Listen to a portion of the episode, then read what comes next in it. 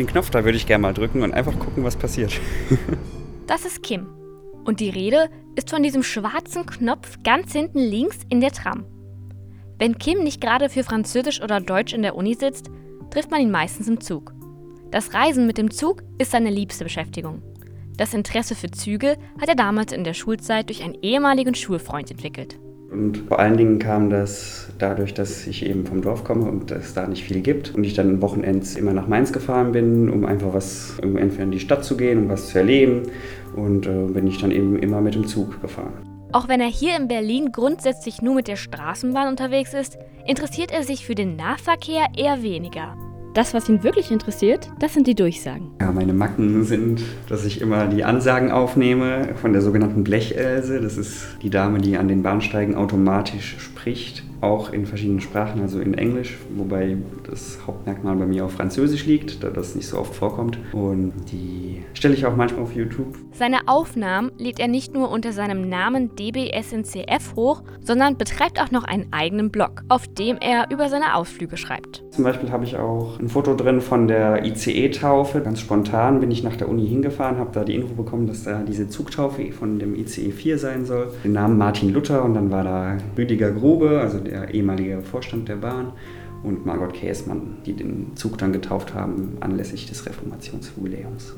Für seine 28.196 Kilometer, die er mit der Bahn schon gereist ist, gibt Kim eine ganze Menge Geld aus.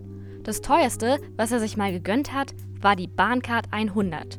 1249 Euro für drei Monate. Nur in der zweiten Klasse. In der Regel fährt Kim nämlich erste Klasse.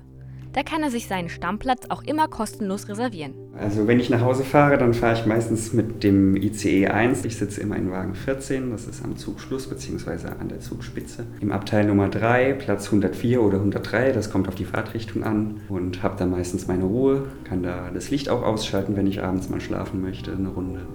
Und ja. Kim engagiert sich beim Fahrgastbeirat in Rheinland-Pfalz und beim Berliner IGEB. Zwei Vereinigungen, die sich um die Belange der Bahnkunden kümmern. Beschwerden, die eingehen, legen sie den Betreibern vor. Für die Mitgliedschaft bei sich in Rheinland-Pfalz muss er nichts bezahlen und bekommt sogar eine Gesamtnetzfahrkarte, um zu den Treffen zu fahren. Von der Spende, die er für die Mitgliedschaft im Berliner IGEB zahlt, erhält er das Infomagazin Signal. Die Mitgliedschaft in beiden Vereinigungen erklärt er so.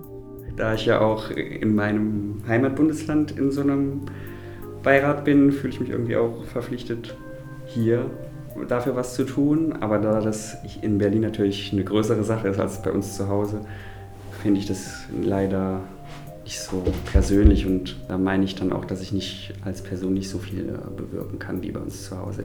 Seine nächste Zugreise ist schon geplant.